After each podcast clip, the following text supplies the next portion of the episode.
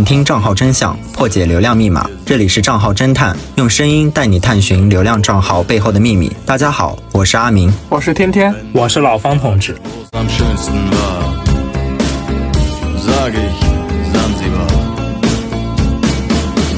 在各大视频平台上，有这样一群人，他们的身份难以界定。是一辈子都在和土地打交道的农民，是长时间将双手浸泡在海水里的渔民，是厌倦了大城市车水马龙的年轻人。殊途同归，他们都有一个头衔，那就是三农博主。短视频经济的兴起，加上乡村振兴战略的扶持，无数人通过创作三农的内容，实现逆风翻盘、野蛮生长。那么本期节目，我们就来聊聊那些让你欲罢不能的三农博主。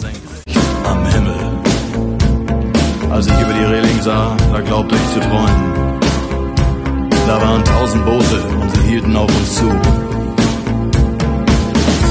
In den Booten waren Männer und Frauen. Ihre Leiber glänzten in der Sonne.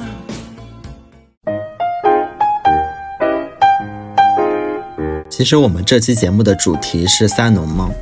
我想问问你们，一提到三农这个词，会想到什么？或者说？说一说你们对三农视频的印象是什么呢？我对三农视频的第一印象就是假，我就觉得这这一类视频特别假，就像网上说的那个视频，就比如说赶海的嘛，然后就有有些人会说那个那螃蟹是老演员了，都看到过好多次了，他然后就有有有博主就会被曝光出来说。他那个赶海视频其实是在家里那个小院子里造了个井，弄点沙子，他就在那里面赶海。其实他半天都没出那个小院子门，所以我就对这一类视频有还是有刻刻板印象。除非他让我真的看到海，就大部分就是我会觉得他很假。嗯，我觉得我们这一期就是一反常态来打假的。其实我还发现。呃，现在很多三农视频里面，嗯，就像老方同志讲的，就是里面的道具啊什么的就太齐全了，就给人感觉就很假。其实一开始三农这个选题也并不在我原本的策划里。怎么说呢？一提到三农，在我的潜意识里，我就会觉得这个分区其实蛮荒谬的。你不觉得吗？就这个荒谬，不是说它的内容不好，只是因为我自己本身就是农村出来的那种苦孩子吧，所以看到他们拍摄的那些日常，就不会有太大的感受。通俗一点来讲，就是我很不能理解他们为什么会这么火，就很普通的一些东西啊。但是另一方面，我出于一个就是新媒体人的本能，我又会觉得三农这个选题非常的宏大，其实会有很多东西掩盖在这些视频的内。那些背后，它并不像它表现出来那么浅显和普通。尤其是后来，当我自己就是沉迷于看一个博主在森林里挖蘑菇的时候，我突然就悟了。我说，原来三农视频是这种样子的。原来它真的就是有一种让你神奇的魔力，让你看上瘾，然后你可以通过这些视频可以看到其他方面的一些东西的。在三农视频下的具体分类里，我一直觉得。就是有一类视频，它是比较特别的，就是和户外风光沾上了一点关系。比如说一些赶海啊、采蘑菇的，你们会看这些关于户外风光的三农视频吗？他们吸引你的原因又是什么呢？就比如说我现在会非常喜欢看一些赶海的视频嘛，像 B 站上的王大奇呀，我就觉得非常的有意思。他就是一个赶海的博主，而且他的视频时长就刚刚好。嗯，我觉得像这样的性质的内容，几分钟的话是不会嫌短，也不会嫌太长的。所以我觉得每天看他赶海的视频就会觉得很爽。因为其实我们三个都是生活在内陆城市的嘛，可能看到的更多的是一些农田什么的，对大海就天然的非常向往。对，并且通过他的视频，我就认识了好多水产，像什么猫眼螺呀、蛏子啊、章鱼、海鲜这些的。然后边看我就在想，如果是在饭店里吃这些东西的话，我得需要花多少钱？我是不是得花好多好多钱？嗯，所以我觉得他的视频风格就会很安静，而且也会向我普及一些水产知识。嗯，我觉得最最让我觉得很萌、很治愈的是，他也会出现他的一个小伙伴，就是一条小狗，那个小狗叫小福。然后他们两个有的时候偶尔的一些那些小互动，会让我觉得非非常的有意思。呃，我比较喜欢看的一个赶海类的视频叫《大庆赶海》，我觉得它还挺有名的，不知道你们有没有看过。然后我不太喜欢看那种赶海的短视短视频，但是我比较喜欢看直播。就是大庆赶海，大家都评论它是那种听声辨位的一个怪物。就是蛏子在沙子里的时候，它就可以精准的判定它的那个逃亡路线，然后精准的下一铲子就可以挖到那个蛏子。让我就会觉得这个人特别牛牛掰那种感觉。然后现在网上不是很流行的几种就是这种治愈的直播嘛？就是第一个就是声控助眠的。然后就是修马蹄子的，还有那种挤黑头的，然后最后就是这种赶海的。我，我其实都挺喜欢看的，就看的时候就比较爽。我最近关注的一个博主叫岛城豆浆，这个人就争议蛮蛮大的，然后大家都就是戏称他叫夹子赶海，就是不是他的视频内容。不太好，就是他的声音就有那么一丢丢夹，有那么一点点小作，但是我还挺喜欢听这种声音的。我发现我跟你们一样呀，我也比较喜欢看一些赶海的三农账号，就是，嗯，毕竟前几年哪都去不了，然后感觉憋在家里憋得太慌了，然后以前就关注了一些 能够去看看海的视频。就是有一个在 B 站上还挺火的，叫做鱼哥兄弟，他们两兄弟从小就是在福建的海边长大，然后视频的拍摄内容就是每天赶海的日常。这个账号的风格就是主打的一个真实，它的画面质感没有那么好，然后，嗯，不像某些博主吧，嗯，就是你能看出来有一些博主他会。那个鱼就是出现了很多次，那个螃蟹也出现了很多次，就是它直接就是放进某一片水域，然后摆拍再把它捞出来的那种。它的赶海日常里面就充满了很多随机性，什么小鱼小虾都有，然后贵的便宜的也有，然后偶尔也会有一些 突发情况吧。然后每次看完他们的视频，我都能够学到一些海洋小知识，认识一些鱼啊虾呀。对于我们这种。从来没有见过海的，哦不对，对于我们这种，呃，生活在内陆城市的，那那倒不至于，从来没见过海的。我觉得也就是这种，嗯，淳朴的、比较真实的视频内容，加上它会有一些海洋的小科普在里面，让他们火起来的吧。最后，我还有一个比较喜欢他们的点，就是他们会为他们家乡代言。帮助他们家乡的渔业发展吧，我觉得这是一个三农账号，嗯，很重要的一个点。其实还有一个博主，我也会定期的去看，就是抖音上的北欧微子，他真的就是我看了好久的一个博主，他就是我说的那个挖蘑菇的，差不多就是我看他的视频有两年了。他其实不住在中国，然后他是一个四川妹子，嫁到了挪威去。我看到的第一个视频就是他在挪威的森林里挖鸡油菌。他说挪威的那些人都不挖这些东西，然后森林里的野生菌子，但是那个森林里的蘑菇就真的有很多，像什么鸡嗯鸡油菌啊、剑手青，全被他他挖走了。尤其是当他把他挖到的所有的鸡中菌，对。然后当他当他把他挖到的所有蘑菇全部放在阳台上晒的时候，我真的特别羡慕，我真的就特别想立刻背起行囊去挪威挖挖蘑菇去。我前几天还看到，我还前几天还在就是想着我我是不是要去南京的山上去挖一些菌子来着呢？因为我这边菌子实在是太贵了，吃不起了，感觉都。你别你别你别啥都挖了一个特别漂亮的回来，然后别躺板板了，到时候。他的那种生活就真的非常让我的羡慕，包括他现在也去找一些其他的食材，比如说湖里的野生海带，然后去捡那种野生的栗子，并且我觉得他的视频还有一个吸引人的地方，就是他萌萌的儿子和搞笑的老公，就是在他的带领下，她老公有时候会用他那个蹩脚的四川普通话代替他老婆出镜。就真的非常搞笑，甚至在这个博主的影响下，我现在对外说我最想去的一个国外的城市就是挪威，因为我真的非常想去那边的挖蘑菇。其实无论是赶海，或者是采蘑菇，或者是其他的一些户外类的呃三农视频吧，我觉得其实内容都差不多，但真正吸引我们停下来的其实是那种带给我们的那嗯解压或者是治愈的感觉。它就像是我们的双手替我们去赶了一场海，或者是采了一场蘑菇。纵观整个视频内容平台，我们可以发现。在三农的分类下，占据最多的其实是展现那种农村生活的一些内容。那我们其实也都是农村出来的苦孩子嘛。你们看到这些博主拍摄关于农村生活的视频的时候，会不会觉得很亲切呢？我觉得还蛮亲切的。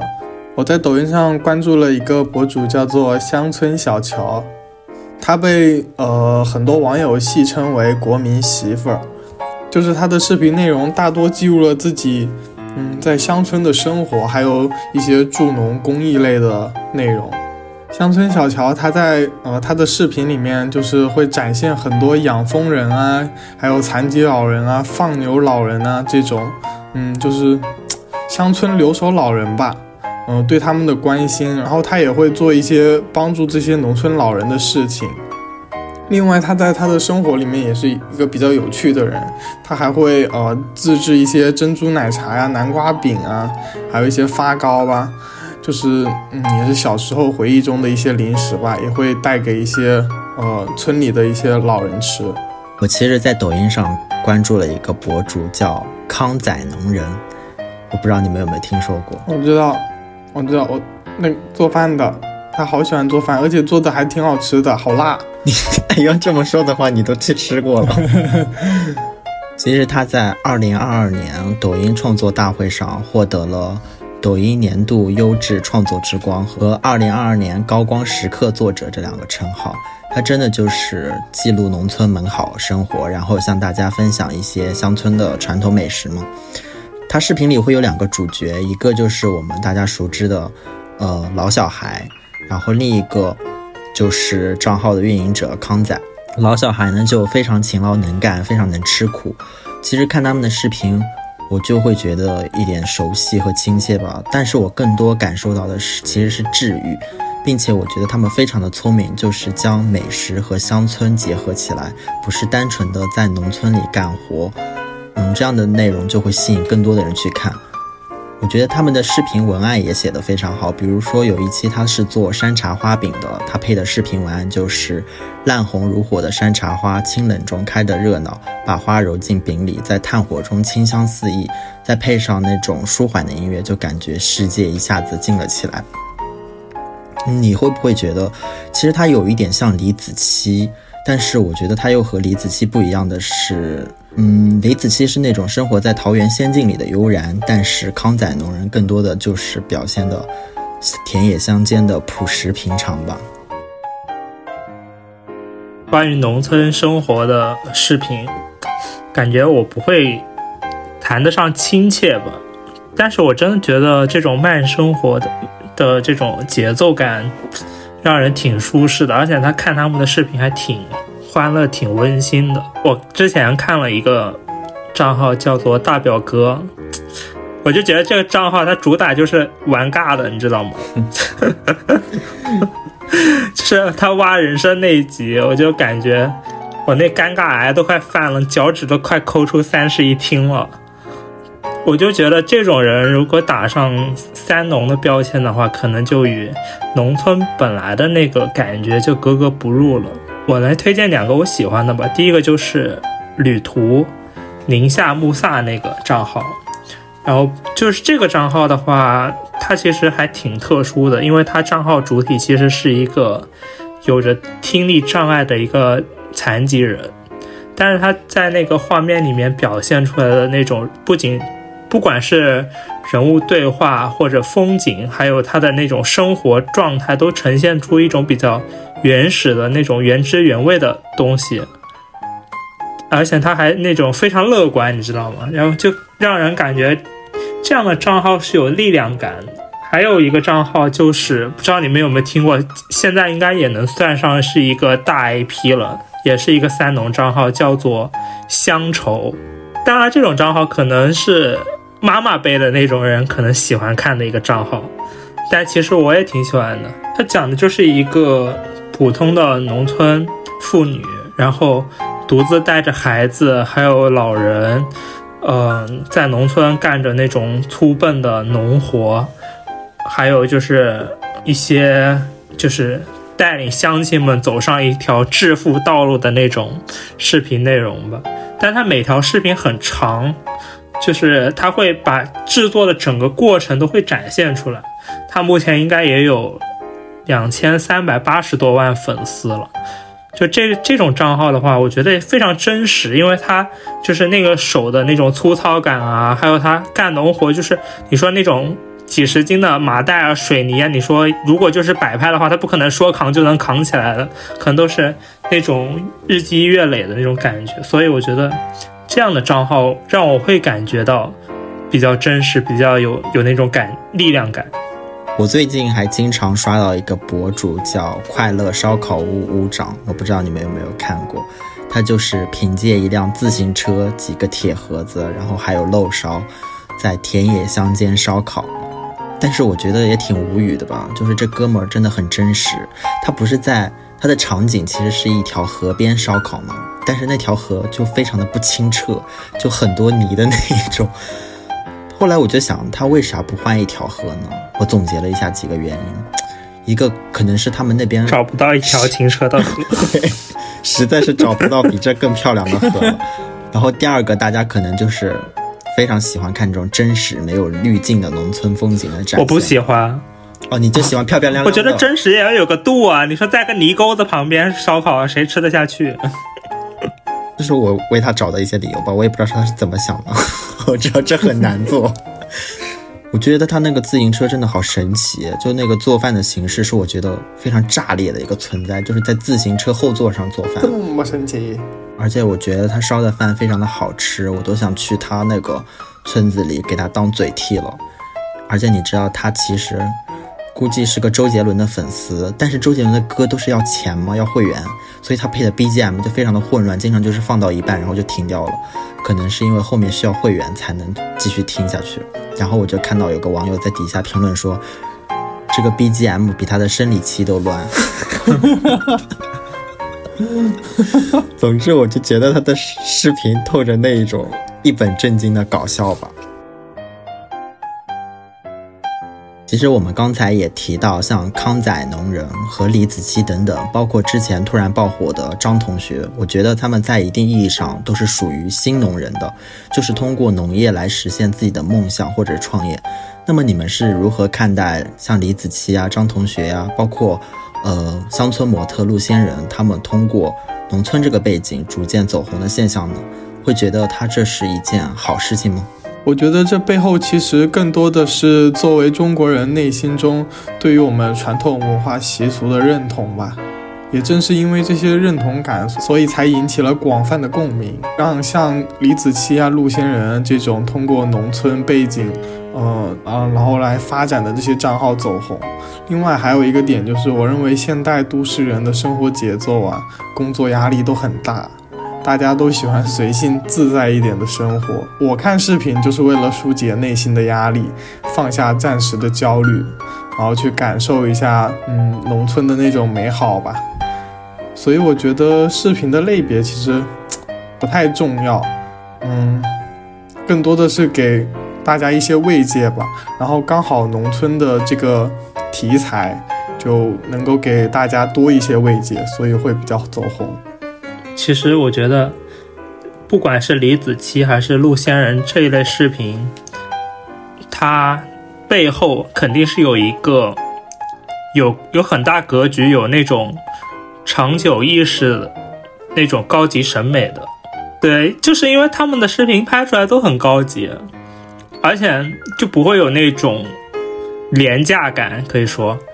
而且这这一类视频，它其实是需要一个长久的意识的，就比如说。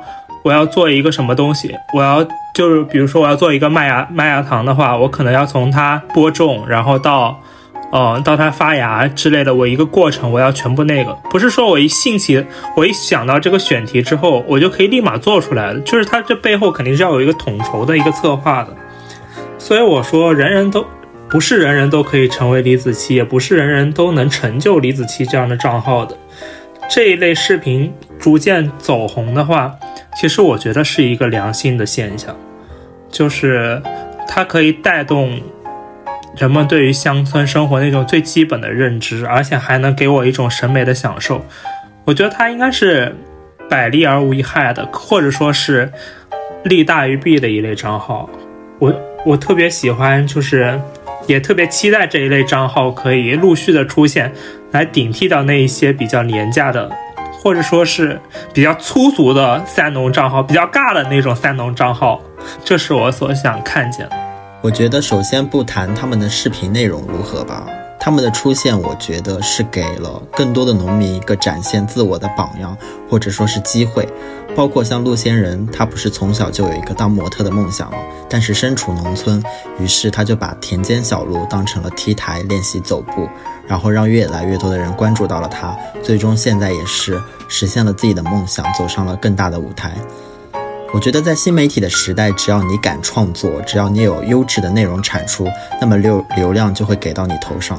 所以这也不失为一种创业或者说是实现自己梦想的一个手段，并且很多三农博主他们在创作内容的时候，也会特意带上他们的家乡地点。就比如说，我看过一个九零后回村创业的博主，叫小陈在路上，他就是恩施土家族那一片的，所以通过这样的方式，也会让更多的人去为少数民族发声，后续也会就是带动他们当地旅游业的发展啊，种植业的发展，去带动自己家乡的一些经济发展，这样。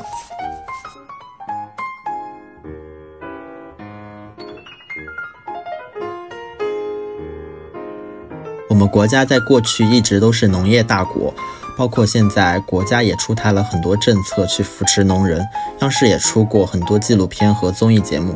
那顺着我们刚才谈的农村生活，你们有没有看过一些就是展现这些农村生活的综艺呢？看过，我最喜欢看的展现农村生活的综艺就是《向往的生活》，我从第一季就开始看了，我最喜欢的是黄磊老师。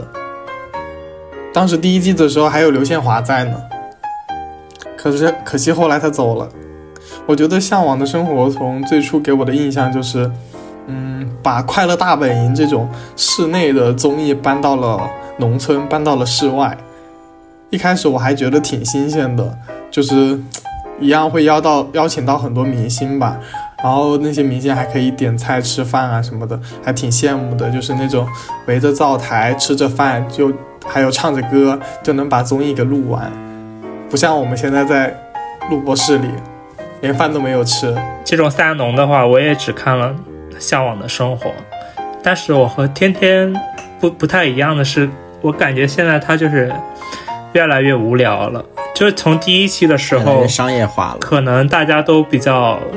想要的是那种氛围嘛，然后它里面也会有一些比较励志啊、治愈的画面，或者说是一些就是节目的特色。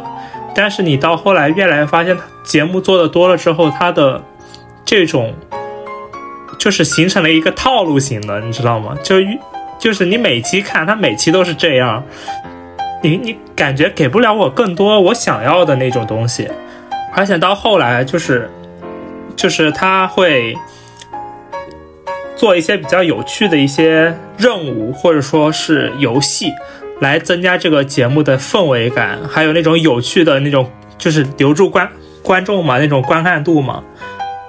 就是我看网上有一个评价，其实我觉得特别认同，就是这种慢生活的综艺在里面追求这种快节奏的氛围和有趣，其实它本身就已经是走错了。所以说，我觉得我现在不太喜欢看这一类综艺了，因为在这个里面还是能嗅到一一丝丝资本的力量。其实刚才老方同志也说，现在的综艺越来越有那种资本的味道了。我最近在抖音上就刷到过好多关于一档种地节目综艺的解说，可以说是史上最接地气的综艺吧，它就叫。种地吧，少年！我觉得这样节目的定位还是蛮有趣的，就是让一群爱豆下地种田。首先，大家一听一听到一个这个设定的话，就是像老方同志这种非常理性的人就会怀疑，这肯定又是一个剧本，就是不会真的让这群明星去田里种地。但是这档节目这真的做到了，并且这十个爱豆我觉得非常的搞笑。他不仅把一百四十二亩地都种了，而且还给自己建宿舍、打家具，然后开启了养殖业，甚至都不想回去干自己的本业，想开启了一个农产品公司。就有网友辣评说，他们先把种地吧变成了变形记，然后现在又变成了农广天地。当然，有的时候我看到他们笨手笨脚的样子，也会非常的气吧，因为我自己就是从农村出来的苦孩子。这期节目我的人设就是从农村出来的苦孩子，嗯，感受到，所以我就会多多少懂一点农业的知识。看到他们干活笨手笨脚的，我就非常想骂他们。我说，我就想说这一点都干不会，都不会插秧，都不会来干嘛，还来种地干什么？就是那几千亩地就应该让阿明去插。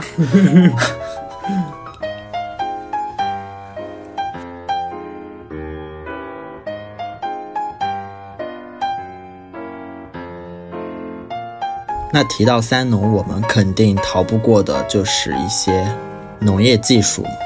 那你们有没有看过一些关于农业技术的视频账号呢？你们通过这种视频真的会学到一些知识吗？我觉得真的能学到一些知识。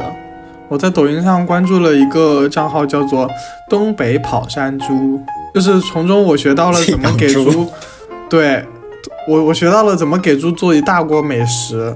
说实话，就是首先要给猪吃很多东西，然后还要营养搭配，什么白菜萝卜呀，什么啊什么 还有苹果、什么红薯啊对，还有水果，还有什么金饲料什么的都要拌一拌，然后讲究的是个营养全面。还有很重要的一点就是一定要运动，要让猪多多的运动，累了它就能吃的更多，长得更肥，然后猪也比较强壮一些。嗯，这是我学到的一点点心得吧。回家养猪去了。我看过一个账号叫“白话”，就是他是一个农村兽医，然后他的视频就比较搞笑。比如说他那个有一个视频，他牛胀胃了，就是胃胃子比较胀，就像人那个胃胀气一样。然后他去给那个牛 放水，健胃消食片，去给那个牛放，就拿个大管子直接插牛嘴里，给它往肚子里灌水，然后让它把胃子吐出来，然后那个牛就胃子就瘪下去了嘛。然后就是那个视频就特别有意思，就是他就是按着那个小牛，然后往里面灌水，之后我就在他的评论区看到一个比较搞笑的评论说。说白话，我那个领导一肚子坏水，你也给他去放放水。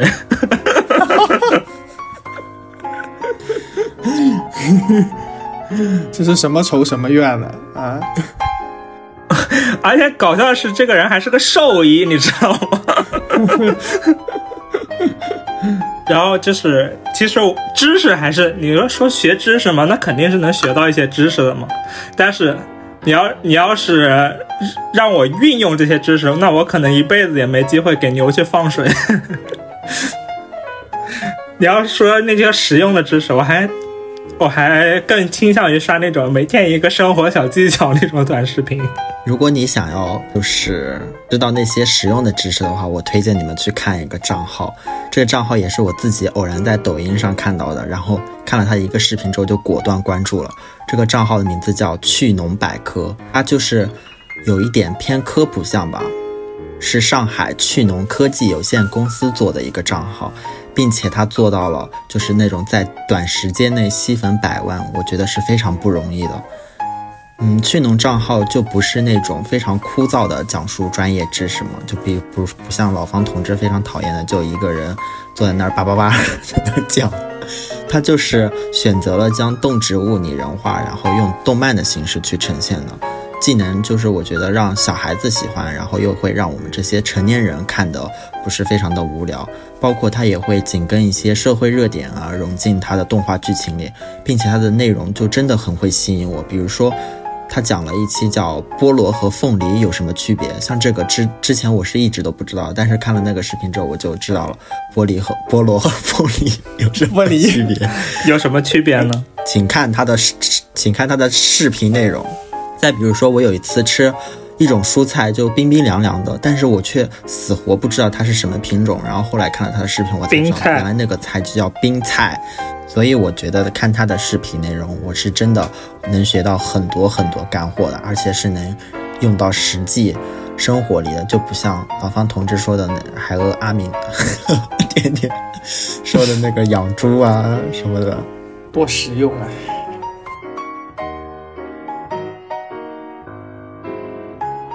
前不久在抖音上掀起了一股擦边卖水果的狂潮吗？你们有没有看过一些奇奇怪怪推销自己家农产品的博主呢？又是如何看待就是他们这种现象的呢？看过一点点。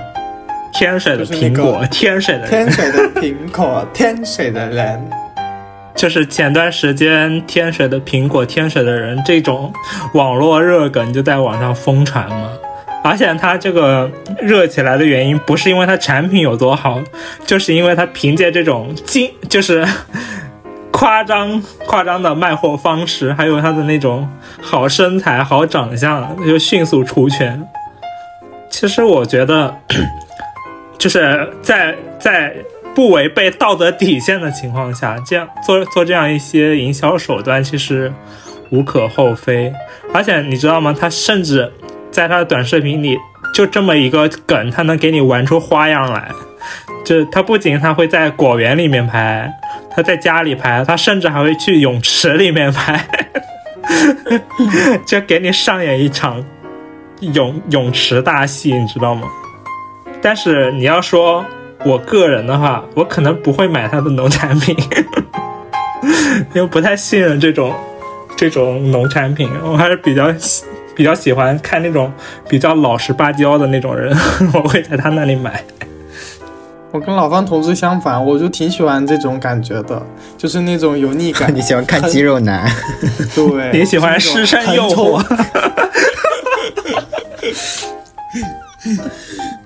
喜欢看那种横冲直撞的油腻感。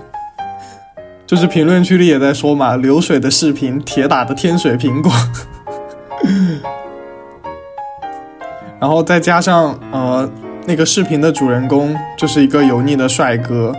然后他在每期视频里面都会喊大家喊宝宝，然后在评论区里也各种喊宝宝，实在是太油腻了。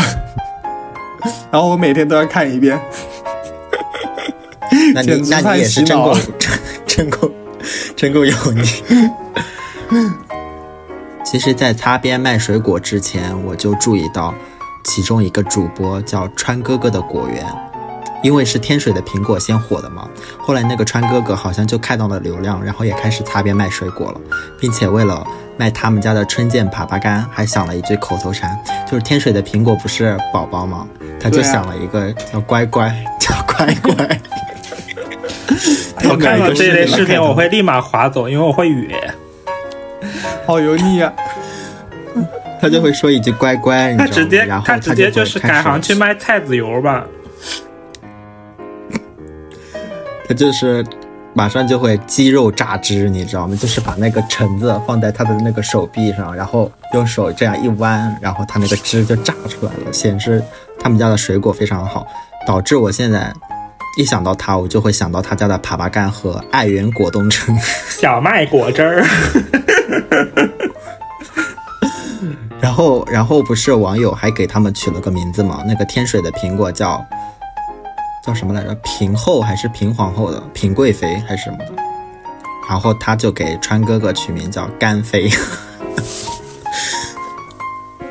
但是我作为一个男生哦，我其实看到这种视频，我觉得和你们的观点差不多，就会觉得特别的油腻。没有啊，人家天天每天看一遍。他的观点是，他也觉得油腻，但是他就喜欢这种油腻。对啊。这种油腻感，对他现在越来越油腻了。你看，不过我看到他们就是这么费尽心机的去推销自己家的产品，我觉得还是予以鼓励和支持的，因为他们也是想让自己家的产品卖得更好嘛。但是还是希望广大网友理性消费，不要为了看肌肉激情消费，这些东西看看就行了。如果产品真的是很好的话，可以考虑一下下单。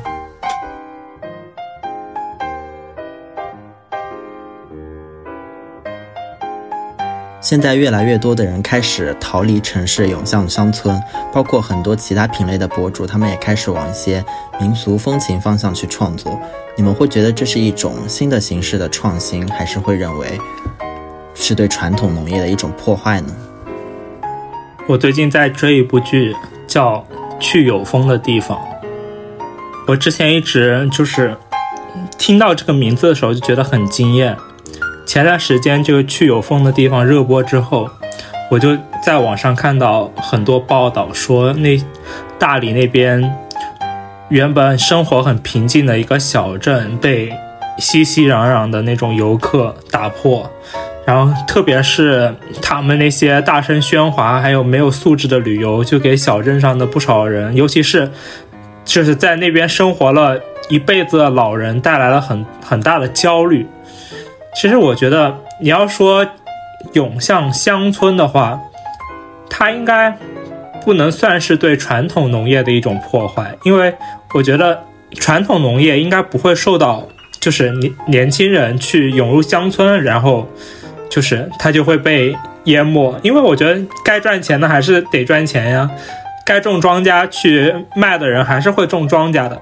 但是你要说 对乡村生活有没有破坏？我觉得这种影响应该是巨大的，就是可能会对那里面的人，就是生活了一辈子的人，或者说已经习惯这种乡村平静生活的人，造成很大的影响。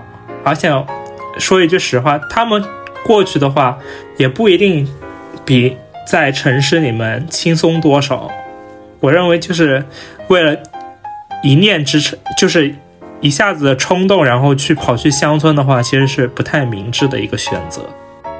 首先从体量上来讲，这些博主，种一些东西或者养一些东西，说实话也没多少嘛，影响不大。相反，我觉得现在大部分人，嗯，现在大部分的城市居民吧，很向往这种生活。比如我一到周末，我就想要去到某个小村子里，或者是呃山里面。走一走人少的地方吧，但是其实每次都，但是其实每次都逃离不了城市，因为基本上，嗯，那些地方都被大大小小的景点所占领了。从一个城市到了另一个酷似城市的小山村而已。嗯，我觉得你们两个都说的非常的对，所以通过我们刚才的一系列分析。你觉得三农博主或者说是三农视频，他们存在的必要性是什么呢？他们能够在各大新媒体平台上占据一席之地的原因又有哪些呢？我觉得三农博主存在的必要有两点，首先是他能够带人回到最淳朴的农村生活，能够给人带来心灵的慰藉；其次是三农视频能够。呃，给乡村振兴注入自媒体的时代力量，确实给一些地方带来了一些改变。我觉得三农视频它存在的话，第一个就是为了家乡，可能是第一个肯定是要自己先受益，对吧？他自己有有了收益，他才会有更大的动力去带动家乡的发展，甚至农产品这个行业的发展。第二个就是说，他可能在精神层面层面上会给我们一些，嗯，帮助，或者说一些宽慰。在这个特别快节奏的工作的这种氛围当中，你可以静下心来，可以去慢慢的在这个手机里去感受一下生活，然后去给自己画一个大饼。比如说，假如我我要退休了，我可能要去。啊，云南去旅居一段时间，这样给自己画一个大饼，这样你就有了生活下去的一个动力，有有了那么一个盼头。我觉得这样的视频可能对我们来说，作为一个就是精神上的小菜，还是挺开胃的。首先，我觉得他们的存在肯定有各大新媒体平台的一些推广吧。因为包括现在抖音不是也出了什么新农人计划，然后我的乡村生活这种的，这些平台的推广计划，我觉得其实就是鼓励更多的人来创作更多优质的内容。第二个，为什么这么多人愿意来看三农视频呢？可能就是因为他们的这种真实，或者说，是他们的那种生活，我们现在求而不得。他们的存在就是展现了那种生活的多样性。就不一定是那种生活在北上广深这样的大城市，然后每天对着电脑喝杯咖啡叫精彩。那我在田间地头，嗯，擦擦汗、摘摘果，同样也是精彩的。同时也会让我们去思考，我们现在的生活节奏是不是太快？我是不是可以再慢一点？或者说，这样的生活真的是我想要的吗？就像刚才老方同志他说，他最近在追的一部电视剧叫《去有风的地方》，就是讲述的这样一个故事。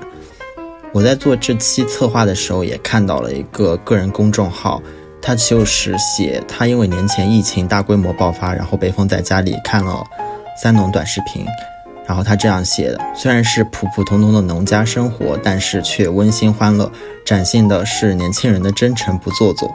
也许因为有远方，远方有向往和希望。他就感觉通过了三农视频看到了年少的自己，然后着急离开朗朗山，但是现在却人到中年，再也回不去朗朗山，故乡只能是故乡。所以我觉得三农视频在一定程度上也会让很多人想到了自己的故乡，形成了共鸣吧。第三个，我觉得它存在的必要性是，它也向我们普及了一定的知识。现在的年轻人大多就出生在都市，对很多农作物或者说是过去的生活条件都不怎么了解。那三农视频的出现，其实我觉得就是一个非常好的契机，有展现了过去非常艰苦的奋斗条件，也有向我们展现了一些传统的非遗技术，甚至传扬了优秀的中华传统文化。这些就是一开始我说的三农其实这个选题是有些宏大的，它背后的东西就远远不止它表现出来的这些，包括现在。电商直播带货也更加提高了很多农民农作物的销量，所以我也希望未来有更多的新农人野蛮生长吧，向我们输出更多优质的三农内容。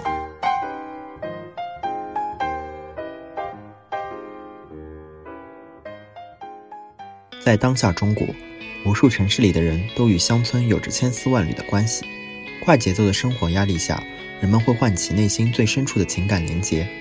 无论是乡村美食美景的淳朴自然，还是农业技术的新奇有趣，在三农分类的视频内容下，他们短暂地忘却了城市里的喧嚣与嘈杂，熨平了纷乱的情绪，获得了心灵的释放。好了，以上就是账号侦探的第十一期节目。听众朋友们在刷三农视频的同时，也不要忘记收听账号侦探哦。我们一直都在，拜拜，我们下期再见。潮声淹没了离别时的黄昏只留下不舍的体温星空下拥抱着快凋零的温存爱只能